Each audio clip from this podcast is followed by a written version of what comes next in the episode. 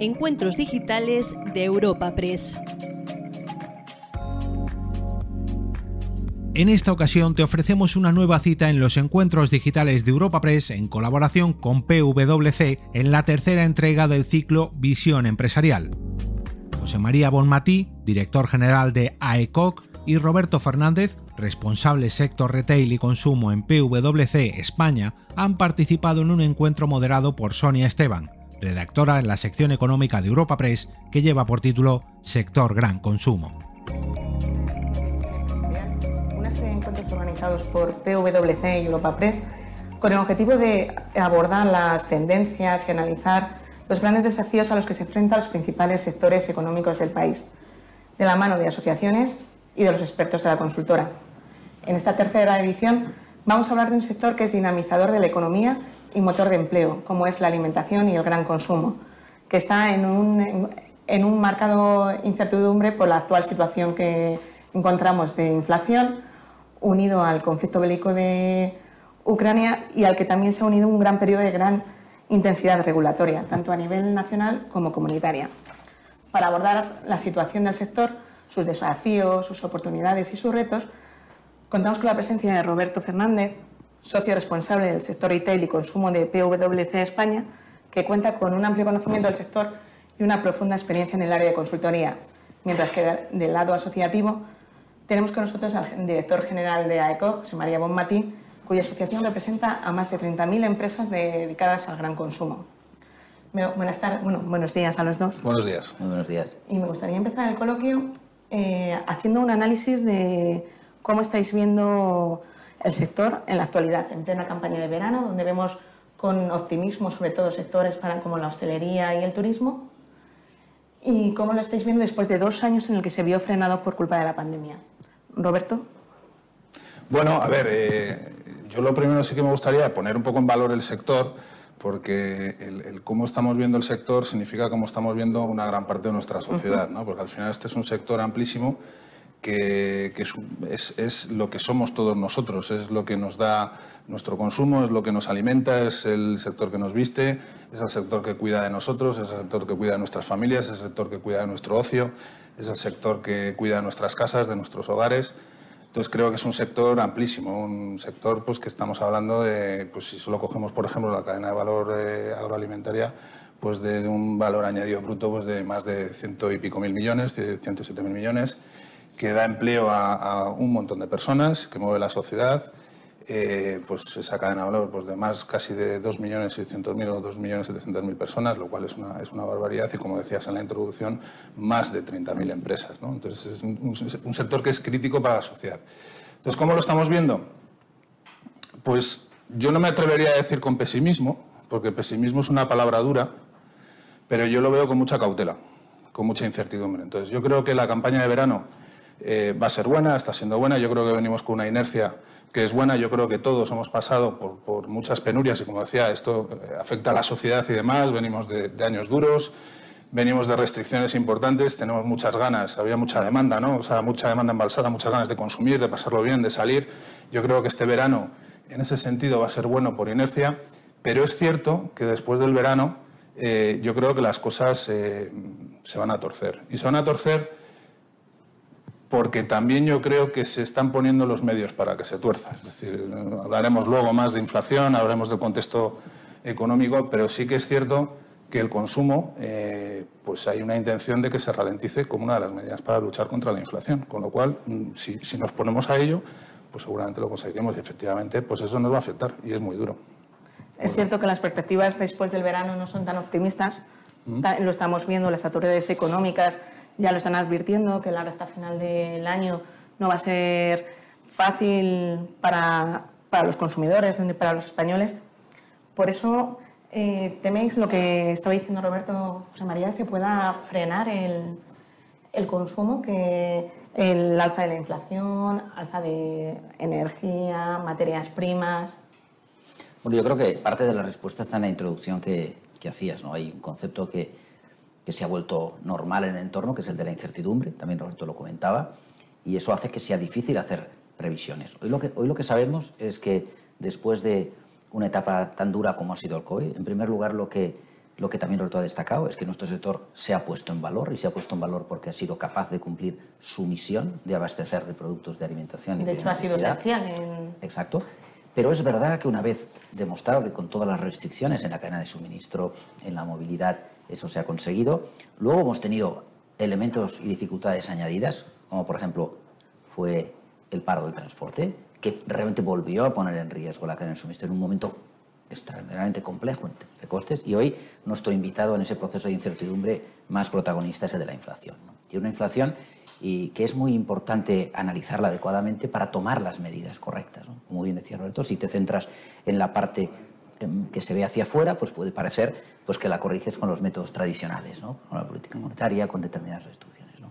Pero es un shock que se fundamenta en la oferta y que de alguna forma hoy lo que estamos viviendo es, y eso es lo que lo hace extremadamente difícil, es que por una la inflación lo que hace es, eh, lógicamente, empobrecer por cuanto se come esa parte del ahorro que las familias tenían, en gran parte por un ahorro embalsado, y que eso es lo que está haciendo en parte que después de, todos estos sufrimientos las perspectivas para el verano sean muy buenas. Lo es bueno porque, lógicamente, en eh, los años anteriores se ha aguantado solo un sector tan importante como, de, como el de turismo por eh, la demanda interna, digamos, por, por las acciones de, de los españoles, pero que lógicamente este año vamos a poder estar cerca de las, de las cifras que teníamos en el 19 y por tanto algunos mercados, como pueden ser Baleares o Canarias, pues volverán a recuperar esa importancia. Entonces, yo creo que eso es verdad, pero luego están los problemas de fondo. Y los problemas de fondo, como decía, es que la mayor parte de nuestro sector fundamentalmente tiene como costes pues, o la energía, que se ha disparado, o las materias primas, y lo hemos visto eh, pues en todo tipo, en, el trigo, en los cereales,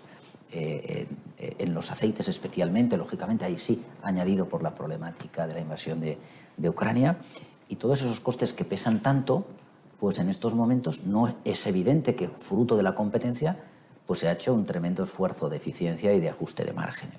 Por lo tanto, los consumidores, por un lado, van a tener que estar en un entorno ya en el que acabará el verano y las empresas muy apretadas porque no han sido capaces de absorber esos costes. En esta semana hemos visto al presidente del Gobierno en el estado del debate de la Nación, donde uno de los temas principales ha sido la inflación y las medidas que ha adoptado. ¿Cómo valoráis las medidas que, ha adoptado? ¿Creéis que van a ser buenas para el consumo o todo lo contrario? Roberto. Bueno, lo iremos viendo. Yo, como decía José María, eh, la inflación tiene un origen se está hablando mucho de la guerra también, ¿no? Yo creo que la guerra afecta, pero recordemos también que en octubre estábamos con niveles de inflación de 5. En octubre, noviembre, diciembre, enero estamos en 5, en 6. Luego con la guerra, pues bueno, se disparó y, bueno, pues ahora estamos en un, en un 10,2, ¿no? El último dato.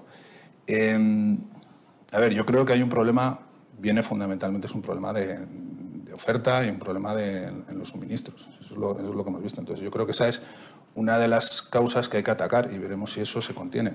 Al final, eh, si cogemos las, las partidas principales eh, de coste eh, que tenemos en toda la cadena de valor agroalimentaria, estamos hablando, por ejemplo, pues de, bueno, pues encarece mucho la parte de, piensos y de comida animal, pero claro, es que esto viene condicionado también, viene condicionado por el grano. Bueno, eso puede tener un origen en la guerra. Pero luego, por ejemplo, estamos hablando del coste de la energía. El coste de la energía es enorme es enorme y es, el que ha evolucionado de una manera disparada. De hecho, en, la evolución de la alimentación, la alimentación más o menos ha ido al ritmo del IPC general, salvo en el mes de abril, que es donde quizás se ha, subido un poco, ha sobrepasado el ritmo del IPC. El coste de la energía y de, suministros y de transporte, esto no es así. Estos venían de, tener unos niveles muchísimo más altos. Entonces, ¿qué estamos viendo ahora? Que eso, también con cierto retardo, pues está impactando en los, en los costes de la, alimentación y, como decía José María, creo que no se está trasladando tampoco todo al consumidor final, precisamente por el entorno competitivo que estamos y donde se está haciendo ahí un nivel de pantalla. Entonces, las medidas, bueno, veremos, veremos si funcionan en la medida en la que sean eh, capaces de corregir eh, las causas, las causas raíces. ¿no? No, hay que irse, no hay que irse al otro lado. Eso es un poco nuestro punto de vista. Y luego, bueno, ya lo hablaremos luego también. Pero yo creo que también hay una sobreregulación o una intención de regulación que tampoco ayuda que tampoco ayuda al sector y que, es algo también a tener en cuenta. Vienen también unos impuestos en camino y que ya veremos. ¿no? ¿Pero hubieras esperado algún tipo de medida anunciada que potenciara un poco más el consumo y no todo lo contrario, sino que lo, que lo vaya a frenar? Bueno, es que potenciar el consumo, bueno, pues eh, hay que ver cómo, cómo, están también los impuestos ¿no? y demás. Eh, ese, ese, es un poco el punto. Pensamos ahora que viene una subida de tipos, vendrá una subida de tipos mayor, o sea, la cesta de la, la, o, la o, la, renta que tenemos todos, en el fondo, eh, primero hay una fiscalidad que, que, posiblemente va a subir, con lo cual nos queda menos. Luego, de las siguientes partidas, ¿cuáles son? Vivienda y suministros, que están disparados con una subida de tipos ¿Qué va a pasar? Pues que las hipotecas se van a encarecer, con lo cual te come sí. alimentación sube un poco, pero como decíamos, no sube todo lo que podría subir, pero bueno, lógicamente tiene que subir. Pues eso también va a afectar. Como consumidores no vamos a dejar de comer, comeremos de otra manera a lo mejor, o, o haremos un, un, cambio en nuestro mix de marcas o en lo que sea, una marca blanca o lo que fuera.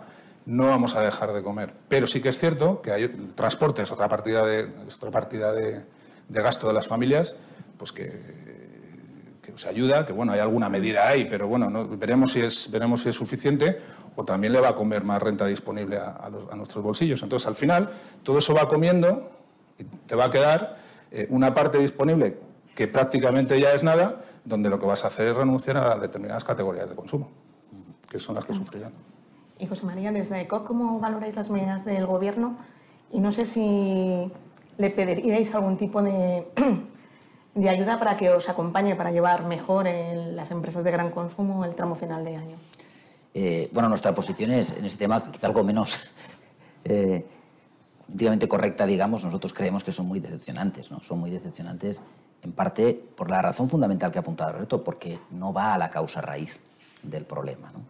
Eh, nosotros no estamos en contra de que, lógicamente, en un proceso en que hay un empobrecimiento de determinadas partes de los ciudadanos, se ayude directamente. ¿no? Y por lo tanto, eh, como se ha dicho, durante esta crisis pues no se quede nadie atrás. Pero eso, de alguna forma, es una medida que ayuda a que determinadas personas pues, puedan llevar mejor la crisis, pero no soluciona los problemas. Y los problemas están precisamente en lo que comentábamos, en, en, en que en que en una situación en que las empresas están sufriendo enormemente un incremento de costes, les ayudes a ser más competitivas.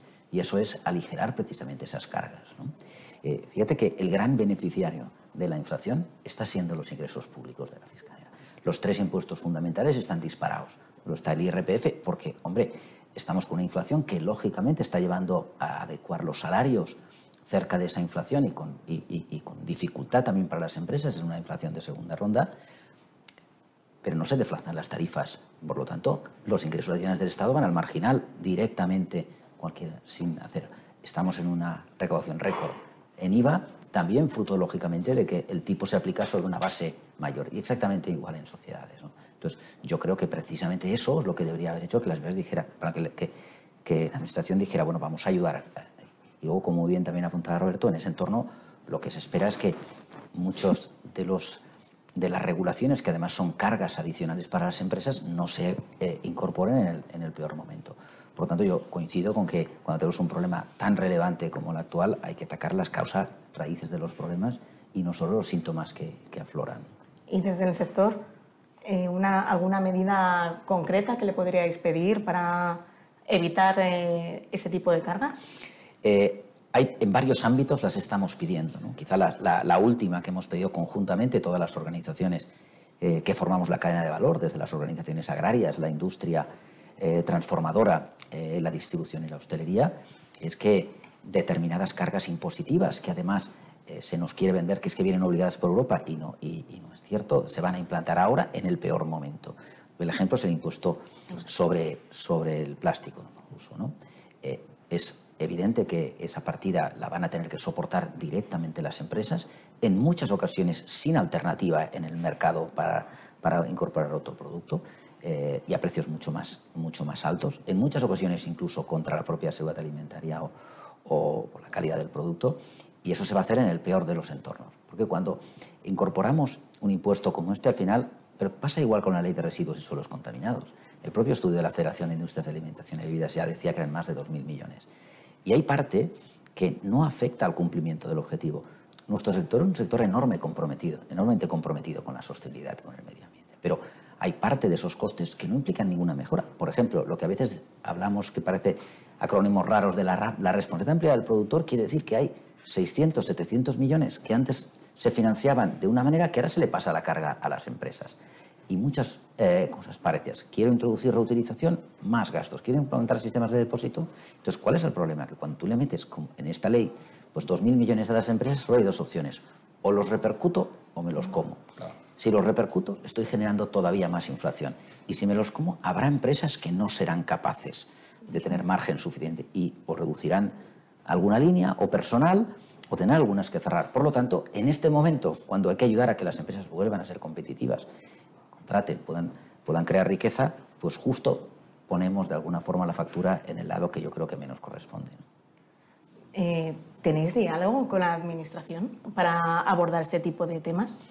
Porque a mí me da la sensación desde fuera que, que no es así, que la Administración no es consciente de las cargas que puede llevar una nueva ley a diversos sectores, como por ejemplo en este caso las industrias y empresas de gran consumo. Bueno, a nivel de las grandes medidas para luchar contra la inflación, eh, ya no es mi opinión. Hoy mismo la propia COE me ha sacado una nota diciendo, hombre, entendemos que unas medidas y un plan para combatir la inflación debería estar en el marco del diálogo social, y no enterarte pues por sorpresa de qué ocurrencias van a tener. Con lo cual, en esa parte de los grandes acuerdos falta claramente diálogo, no con las organizaciones que representan a los sectores o subsectores, sino fundamentalmente con las organizaciones patronales y también eh, sindicales en este caso. Por tanto, hubiera sido mejor que se hubiera, porque si hay que hablar de conceptos como pacto de rentas, necesitas unos consensos muy amplios, no solo, no solo que sean decisiones. Entonces, yo creo que en otros ámbitos hay eh, diálogo, pero poca escucha activa. ¿no? Yo creo que, por ejemplo, eh, hay elementos como todos los que están en el ámbito de la sostenibilidad o de los envases, que hay mucha carga ideológica en lo que se piensa y a veces cuando lo aterrizas te das cuenta de que no es tan así. Tú puedes hablar que en la jerarquía reutilizar es mejor, pero no siempre lo es. Hay veces que si se hace bien, como se está haciendo, por ejemplo, en algunos eh, sistemas integrados de gestión, eh, se recicla con niveles muy importantes y además en proximidad, puede ser mejor a nivel de emisiones que otro. Entonces yo creo que eso es lo que nos muestra, ¿no? entender que, que hay veces que eh, el impacto de esa reglamentación tiene mucho efecto. Tengo otro ejemplo que también nos ha pasado. Fruto de la problemática del transporte y de la presión de determinadas organizaciones, pues se regula la prohibición de la participación del conductor en las operaciones de carga y descarga. Eso tiene un impacto enorme en los tiempos de espera, en los costes de las empresas. Entonces, todas esas cosas son las que se van acumulando. Roberto, tú antes has sido el que has avanzado la carga regulatoria. ¿Cómo lo estás viendo también? Bueno, pues yo lo veo con preocupación, eh, porque al final, eh, como decía José María, bueno, hay, hay regulaciones que pueden venir, y, es cuestión de transponerlas aquí, pero hay otras que no. Entonces yo creo que hay que buscar también el, el, sentido y la utilidad de esa regulación y el, la oportunidad también, el momento en el cual hacerlo y, el medir el impacto que eso tiene. Y, por ejemplo, a mí me parece una clarísima la parte de, por ejemplo, del plástico. ¿no? Ya, ya, lo hemos comentado, o sea, el plástico, pues, pues bueno, está bien, tiene una carga ideológica importante, está bien, pero tiene un impacto económico muy importante, un impacto operativo muy importante. Y nosotros lo estamos viendo, estamos ayudando a clientes a medir un poco la huella de, de, cuál es toda su huella de plástico, por así decirlo, susceptible de ser eh, grabado, eh, el, definir también cómo son todas las operaciones, cómo viaja ese plástico, ¿no? cómo viene, cómo sale, cómo, cómo se queda. Y es muy complicado, o sea, no es solo el, el hecho de tener que pagarlo en sí, sino todo lo que supone el adecuarte a, dar respuesta a todo eso. Ese es un ejemplo. ¿no? Y luego, pero bueno, viene, viene lo de la, bueno, está incluido en la ley de, residuos y suelos contaminados, viene el Real Decreto de, envases y residuos de envases, viene la parte de, la ley de prevención y reducción del desperdicio alimentario, que también, eh, pues bueno, están bien, pero, pero yo creo que en el sector lo que hay que hacer ahora quizás es no ahogar tanto, con, en la medida de lo posible, con, normas y, y, más ayudar un poco a, a pasar ¿no? este trago y a aligerar. Y luego, pues seguramente ya habrá tiempo para hacer las cosas con, calma y regulándolas ¿no? y poniendo determinadas cosas en su sitio. Y quizá también otro punto importante en ese tema será cómo se le explica al consumidor, porque es muy probable que se incrementen precios y todo sea porque hay que, el, el plástico tiene que estar reciclado y demás, que hay que hacer eh, trabajo con las empresas, pero también con los consumidores para que sean conscientes de que si ha subido el precio, ha subido por una razón, ¿no? Pero fíjate que tenemos eh, muy buenas experiencias en ese ámbito, ¿no? Por ejemplo, la propia colaboración público-privada que ha habido en el tema de los sistemas integrados de gestión con la recogida selectiva es un ejemplo de colaboración entre administraciones y con el sector privado con la complicidad del consumidor. Solo si el consumidor cambia sus hábitos, hace la separación en el hogar y hace el esfuerzo de depositar en el contenedor, se cumplen los objetivos, con lo cual hay buenos ejemplos también en, en ese campo. La parte que también Roberto apuntaba, yo creo que es muy relevante, es que el consumidor también hay un momento en que tiene que gestionar su renta disponible. Ha comentado ya que la subida de tipos de interés también, pues lógicamente a toda la gente que tenga una hipoteca, pues también le supondrá unos euros eh, adicionales. Entonces, eso lo que hace es que cuando se contempla eh, cómo va a utilizar su, dinero, fíjate que, por ejemplo, en el IPC, cuando colocan el IPC, que trata de reflejar en qué se gasta el dinero de la gente y el coste de la vida, el 23% es la alimentación y las bebidas. Eh, y por lo tanto, eso es una parte muy relevante. Pero hay categorías de gasto donde el consumidor puede de alguna forma tomar pocas decisiones. ¿no? Pero sin embargo, en esa parte puede tomar muchos, lo que internamente llamamos el down trading, ¿no? ¿Qué quiere decir? Que al final yo puedo elegir ir a una cadena más barata, puedo eh, decidir comprar más en promociones, eh, puedo decidir comprar una marca de un precio más accesible, con lo cual a veces el propio consumidor tiene, y por eso en gran parte hay tanta competencia, porque hay muchas opciones en el mercado y si no eres suficientemente competitivo, el consumidor cada vez vota y cambia de establecimiento o cambia de, producto. ¿no? Y ahí Fíjate que si eliminamos el efecto y nos sentamos en la información subyacente, porque lógicamente hay mucha volatilidad, sobre todo en productos no transformados, pues el esfuerzo de contención de precios es brutal. Y la razón fundamental es porque el pastor es dificilísimo por la gran competencia que hay. Y ese es un sector que yo creo que es un ejemplo en eso, ¿no? que el nivel de variedad de establecimientos, variedad de oferta, hace que el consumidor tenga muchas opciones. Y cuando planteas, por lo tanto, un entorno, digamos que de crisis, la opción de ser más sostenible, pues por el otro lado, si eso implica más precio, también está la necesidad de controlar mejor el gasto, con lo cual se hace especialmente difícil. ¿no? En ese aspecto, ambos eh, tenéis datos de consumo y de hábitos de los consumidores. Sí que estáis viendo que eh, en este, lo que llevamos de año, con la inflación tan disparada que tenemos, se está cambiando y se está buscando precio. Sí, sí. Nosotros, por ejemplo, hemos, hemos lanzado hace nada eh, el, nuestro, bueno, lo que llamamos el Global Consumer Insight Survey. Es un, es un estudio que hacemos, antes lo hacíamos eh, una vez al año y ahora desde, desde el año 2020 lo hacemos dos veces al año, tomamos un poco el pulso en dos momentos del año. lo hacemos preguntando a un colectivo de 25.000 consumidores en diferentes países. En España hay un colectivo que está bastante bien segmentado.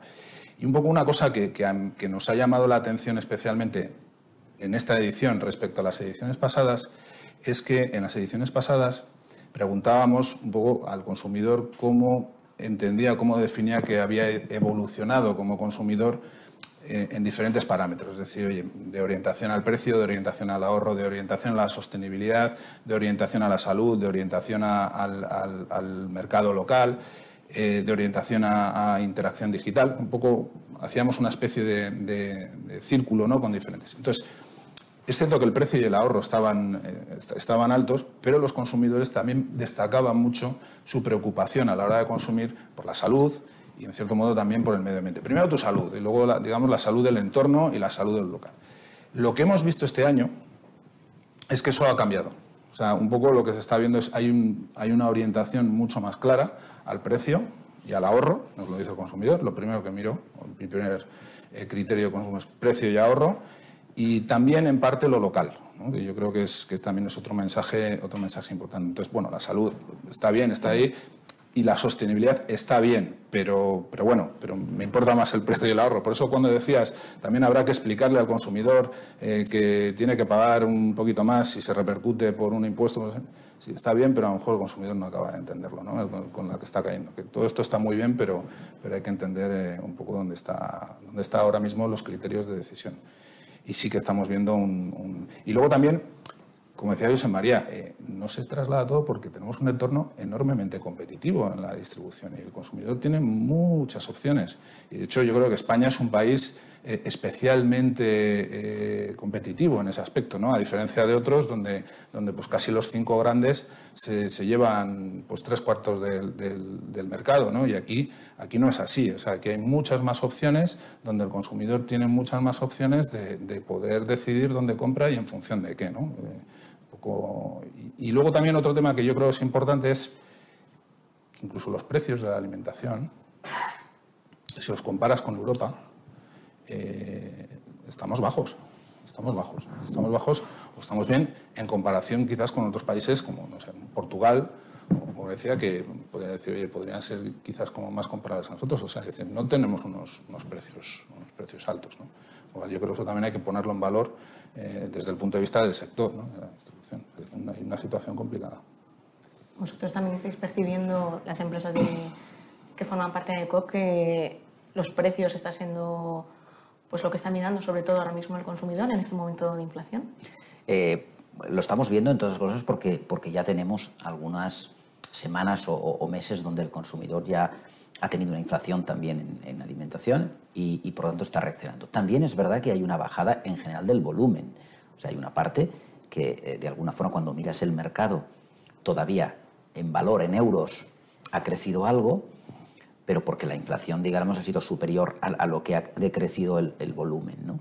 Y eso no es un buen síntoma de cara, de cara al futuro y, en gran parte porque la siguiente fase será fundamentalmente, como, como también apuntabais, Roberto, pues que, fruto precisamente de las opciones que tiene en el mercado, trate de ajustar eh, su presupuesto. Antes lo hemos hablado y lo llevamos comentando, que la cadena de suministro del gran consumo está soportando actualmente una gran presión y me gustaría saber cómo están consiguiendo hacer frente a esta situación para lo que hemos hablado de no trasladar los costes al precio para el consumidor. Fíjate que eh, la situación es, todavía más compleja, ¿no? porque al mismo tiempo estamos intentando también, fruto también incluso de otra legislación, como es la ley de cadena alimentaria, que también se repercuta adecuadamente a otros eslabones de la cadena. Con lo cual, por un lado, también tenemos que ir con cuidado de no tensar mucho esa cadena porque todos los eslabones tienen que ganar dinero. Entonces, quiere decir que, tienes que proteger pues, las rentas agrarias al principio, que han tenido una enorme dificultad porque les han subido las materias primas fundamentalmente para alimentación animal, pero los fertilizantes todavía más y la energía. Con lo cual, sus tres principales de un sector eh, ganadero que tiene, o cárnico mismo, están en, tres eh, componentes de coste que se han ido no el 20%, el 200 o el fertilizante el 300. Y eso, por lo tanto, quiere decir que en origen tiene que crecer, tiene que, por lo tanto, si se hace, por decirlo de alguna forma, una presión excesiva en la cadena, pues todavía puede ser peor. Está pasando igual con el transporte. Antes, cuando miramos la inflación, ¿qué pasa? Y, nosotros estamos trabajando ese tema, presidente, con PwC, precisamente de cuáles son los componentes que nos afectan. Si tú tienes una primera subida, que es fundamentalmente de la energía, tú puedes comer algo, pero va a acabar eh, llegando porque eso repercute en el transporte y el sector de productos de gran consumo es un sector eh, muy, digamos, usuario como cargadores del transporte por carretera. Pero es que además también nos sacan un decreto, hay una ley en este caso que obliga por ley a incorporar la cláusula de revisión automática del precio del gasóleo. Con lo cual, eso es automáticamente tener que repercutir en la tarifa del transporte el incremento. Con lo cual, imagínate, tenemos por un lado que, hay un eslabón, que es el primario, que ha tenido unos costes muy importantes. Además, parte de la distribución física del producto tiene también que aumentar sus costes porque los costes de transporte suben. Bueno, pues ¿cómo se consigue? Sin duda con eficiencia, eh, pero también con sacrificio de márgenes. Vosotros estáis además trabajando con ellos. Bueno, coincido mucho, o sea, coincido con lo que dice María, efectivamente, estamos viendo eh, bueno, lo, comentábamos también al principio, ¿no? que, realmente las causas están en pues, aguas arriba, ¿no? en la parte de toda energía, lo hemos comentado, fertilizantes, en, eh, materias primas, eh, grano, gasol y demás. Pero yo creo que también pensando en cadena de suministro, ¿no? de toda la cadena de valor, es que además le estamos metiendo tensiones adicionales. Porque yo también gustaría destacar que las cadenas de suministro, digamos, el, garantizar que, todo el producto fluye hasta el consumidor final, es para estar muy orgulloso de lo que hemos demostrado, de lo que ha demostrado este país, lo que han demostrado eh, nuestro sector, porque en unos momentos tan malos como los que hemos pasado, pues han estado ahí dando el callo y yo creo que es, es, algo, es algo a destacar. Pero no es fruto de la casualidad, es fruto de, yo creo que está, está, está todo bien construido, ¿no? Pero seguimos tensionando. Por ejemplo, si ahora vemos analizamos un poco cuatro, cuatro factores. Es decir, oye, por un lado, tenemos un contexto económico que es, es incierto. hay, incertidumbre alrededor de todo esto. Pues esto afecta a, las cadenas, esto afecta a, todos los eslabones. Hay un escenario de volatilidad que hay que manejar.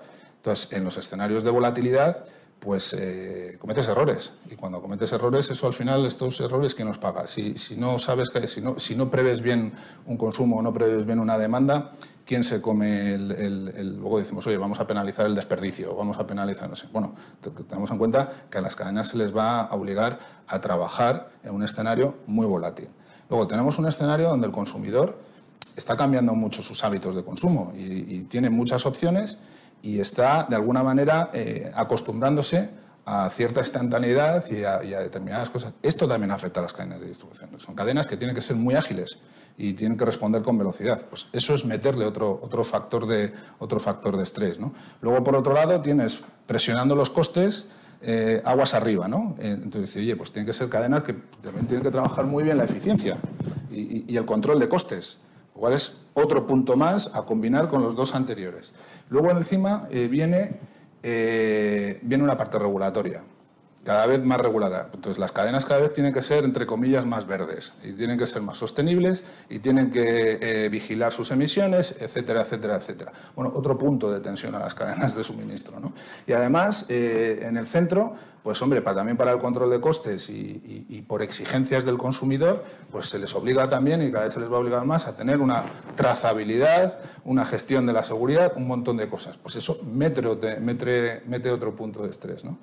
Eh, entonces, yo creo que, que, se está tensionando demasiado y hay que saber manejarlo bien. Pero a mí estos son un poco los, los, los, cinco factores que, que, le están afectando. Y luego, bueno, también un tema de gestión de riesgo del suministro que creo que se está haciendo bien. Nosotros estamos trabajando en algunos aspectos de estos con algunos clientes, donde hoy la preocupación es, es cómo gestiono yo los riesgos de mi cadena de suministro atendiendo a todo lo anterior, cómo gestionar la volatilidad, la regulación, cómo combino regulación, cómo soy más verde, soy más veloz, soy más ágil, soy más lucho contra la volatilidad, soy más eficiente y, soy más resiliente y no es complicado.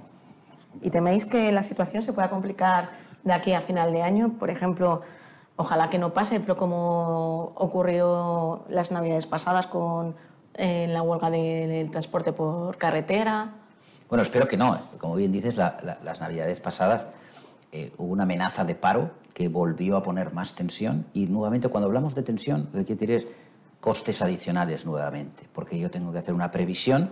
Piensa que se ha estado trabajando durante muchos años, lo ha comentado, sobre todo en, buscar cadenas muy eficientes, ¿no? flujos tensos, precisamente en beneficio de que los costes, digamos, se vayan reduciendo y no se trasladen al consumidor. Y durante un tiempo, por ejemplo, por la sostenibilidad, hemos estado buscando pues, materias primas más sostenibles, alternativas. Y nuevamente a los responsables de cadena de suministro lo que ahora les pides es garantízame. Y cuando hablamos de incertidumbre, de la volatilidad que comentaba, ¿y cómo puedo garantizar? Pues nuevamente entro en una rueda en la que casi me peleo por garantizar el suministro, con lo cual todavía contribuyo más a esa volatilidad. Yo creo que ese es uno de los grandes temas. Eh, por ejemplo, pues, eh, en el caso de, de materias primas algunas más sostenibles. Hemos estado trabajando mucho pues, en la lucha contra la deforestación. Y eso se avanza mucho, pero llega un momento en que ya no puedo elegir, tengo que conseguir eh, después de, por ejemplo, eh, la invasión de Ucrania. Entonces, con lo cual yo creo que por ahí hay una parte eh, que seguro que, que va a desear más. Además, como antes hablábamos de incertidumbre, ahora cualquier forecast, cosas que hagas, no te sabes si a tres meses ya es casi largo plazo.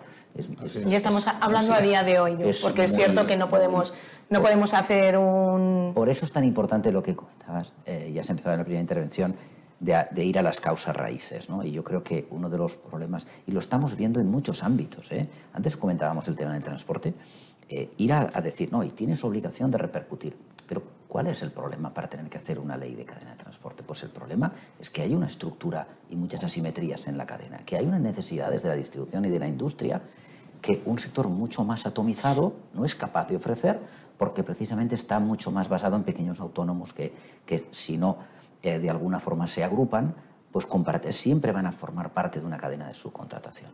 Y eso pasa también en, parte en nuestra industria agroalimentaria. También necesitamos ganar dimensión, especialmente en el sector primario, porque por mucho que tú ayudes a través de legislación a corregir esas asimetrías, tratando de balancear por obligaciones, la forma de solucionarlo desde la raíz es precisamente eh, a través de, la colaboración y de la unión entre, empresas más pequeñas o de ganar dimensión para poder suministrar con regularidad a clientes que son más grandes. ¿Y cómo se puede ganar dimensión, sobre todo, por ejemplo, en el sector agrario? Mira, uno de los temas que a veces te sorprende es que en general eh, los propios mensajes que se dan es para seguir poniendo en valor que hay que seguir siendo pequeño, incluso a nivel de las ayudas, que están muy limitadas, pues a granjas que tengan menos de 50 vacas, que cuando el mensaje es, eso no va a ser rentable nunca. Entonces, a veces lo que tenemos que, eh, con la intención de proteger al que es pequeño, que hay que seguir haciéndolo, lo estamos condenando a seguir siéndolo, cuando de cara al futuro posiblemente no es la mejor estrategia. Y estamos hablando de haciendo balance, como esperamos el final de año, hemos sido un poco negativos, ¿no? Pero yo creo que el sector es un sector muy ilusionante, es un sector que, tiene, que afronta muchos retos y que tiene muchos desafíos. ¿Cuál para vosotros sería el principal desafío que afronta el sector pues, de aquí a corto plazo? Porque no vamos a hacer unos balances muy largos. Bueno, yo, sigo pensando que, que, aunque hemos estado mucho tiempo bajo el paraguas creado pues, por la crisis de, COVID, eh, en el fondo eh, los dos grandes temas de nuestro sector siguen siendo los principales. Por una parte, eh, nosotros no hemos conseguido, aunque haya avances, de verdad una transformación digital como sector. Y hablamos de e-commerce, hablamos, pero no hemos realmente, desde la parte del retail o desde la parte del fabricante con el direct to consumer, realmente entrado en hacer una verdadera transformación que aporte competitividad, que ponga al consumidor en el centro y que aplique la tecnología precisamente a que, a que esa omnicanalidad se pueda dar y que esa experiencia desde el punto de vista del consumidor sea, como a veces decimos, sin costuras. Y luego la otra que realmente es de fondo es precisamente eh, todo lo que, en parte por la legislación, pero también por la por las demandas de los inversores y eh, eh, mm. es toda la parte de cómo integramos los temas de ESG, pero especialmente la sostenibilidad, no ya como un pilar añadido a lo que hacemos, sino de verdad como una parte sustancial de las estrategias. Yo creo que esos dos eh, pilares, esos dos ejes son los que siguen siendo los grandes retos que tenemos en el conjunto de la cadena del de sector de productos de consumo. ¿Compartes la opinión de José María de digitalización y sostenibilidad? Sí, sí, la comparto absolutamente. De hecho, un poco también eh, viendo el famoso PERTE agroalimentario, también un poco el, gobierno donde está poniendo el, foco con unas ayudas que podrían ser mayores. Eh, precisamente los hay tres ejes, pero los dos ejes un poco que, guían ¿no? el, cómo se quiere utilizar esas ayudas para transformar con más o menos acierto, pero para transformar el sector son precisamente el eje de la competitividad o la digitalización, etcétera, y el eje de la sostenibilidad. ¿no? Luego hay otra parte más de trazabilidad. Entonces, yo coincido, coincido plenamente. Yo creo que aquí, eh, hombre, todo lo que llevamos pasando, pues nos ha hecho también reconocer ciertas vulnerabilidades que tenemos. ¿no? O sea, yo creo que la pandemia reconoció que, nos hizo reconocer que somos muy vulnerables en cuanto a salud y demás, y eso pues nos ha hecho reflexionar y, tener conciencia de algunas cosas, también como consumidores. Yo creo que, por ejemplo, ahora pues todo lo que está pasando con la energía, con los suministros y demás, pues está viendo que somos muy vulnerables también desde ese punto de vista, pues porque dependemos mucho de, ciertas cosas. Entonces yo creo que también ahí tiene que haber un reto de un poco cómo, cómo hacernos menos vulnerables en este sentido, o sea, cómo ser más autónomos o más independientes de algunas cosas. ¿no? Yo creo que también eso enlaza con un proyecto de país de intentar un poco la transición energética también y, el, y la dependencia, digamos, de, factores externos que nos están condicionando mucho. Yo creo que ese es otro de los, grandes retos, ¿no? un poco más localización quizás de determinados recursos. Y, yo por añadir uno también, pero que yo creo que no es específico del sector, pero que es general, yo creo que es el tema también del talento. ¿no? Yo creo que hay ahí eh, una guerra por el talento y una guerra que bien entendida que yo creo que también el sector va a tener que trabajar en ella. ¿no? Es decir, hay mucho, eh, cambian las generaciones, eh, se están cambiando también determinadas formas de trabajo, esto impacta en el consumo, pero impacta también en el trabajo, nuevas generaciones. Eh, yo creo que eso es algo también que el, que el sector pues tiene que trabajar, ¿no? y que va alineado también con la digitalización, ¿no? Un poco de el, talento y, las personas, ¿no? Creo que es importante. Roberto ha hablado del PERTE agroalimentario. No sé cómo veis si la dotación es la justa, si hubierais esperado una dotación mayor. Es una dotación de 1.100 millones al que se había metido 800 millones más, o sea, 1.800 millones para, para el sector y que está, como habéis comentado, dirigido sobre todo para sostenibilidad y digitalización.